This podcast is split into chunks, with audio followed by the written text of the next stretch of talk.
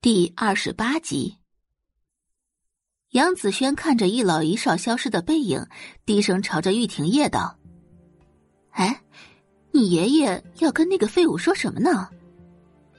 不等玉婷叶回答，杨子轩接着道：“马上就是那个废物跟宋宝仪订婚的日子了，你爷爷不会是想把咱们家的家产都分给他吧？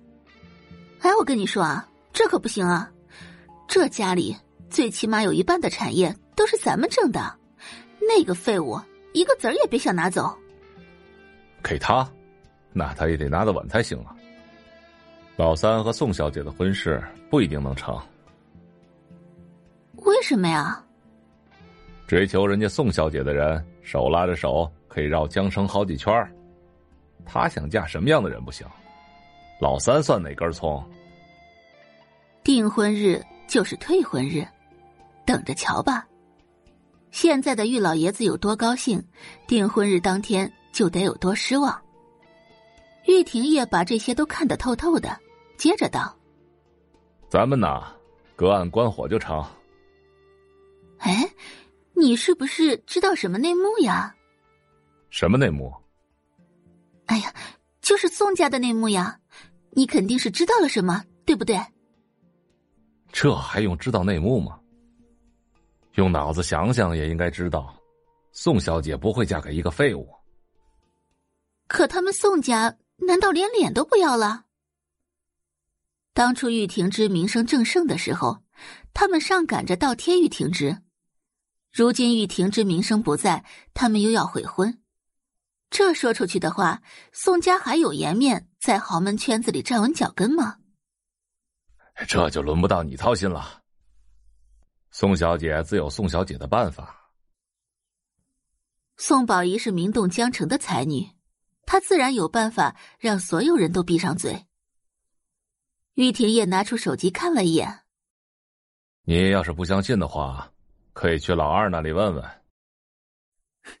我现在就去。杨子轩是个急性子，他可按捺不住。杨子轩立即来到郑月荣的卧室，连门都顾不上敲了。月荣，郑月荣正坐在化妆镜前敷面膜，听到声音，他回头笑着道：“ 大嫂来了。”哎，老二不在呀。大嫂，你坐，他刚刚呀临时有事出去了。月荣啊，我有件事想问你。大嫂，你问。杨子轩在心里斟酌了一下用词，最后决定开门见山。我怎么听说宋家那边可能要悔婚呢？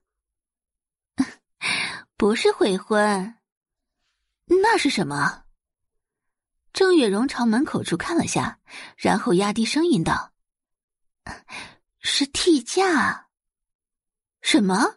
替嫁？杨子轩惊讶道：“郑月荣点点头，解释道：‘哎呀，大嫂，你没听说吗？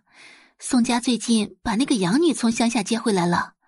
真要是按照婚约算的话，当初跟老三有婚约的人可是宋家的长女，那个养女可是要比宋小姐大呢。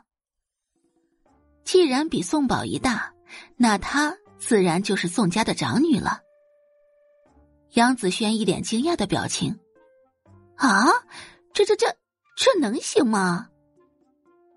把真正的宋家千金换成一个从乡下来的小麻雀，郑月荣笑了一下，反正宋家是按照约定履行婚约了，如果老三不同意的话，也不能说是人家悔婚。再说了，本来就是老三配不上宋小姐。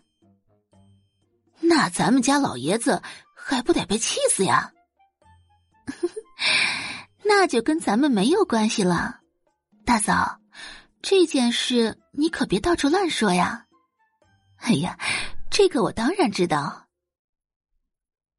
感谢您的收听，去运用商店下载 Patreon 运用城市，在首页搜索海量有声书，或点击下方链接听更多小说等内容。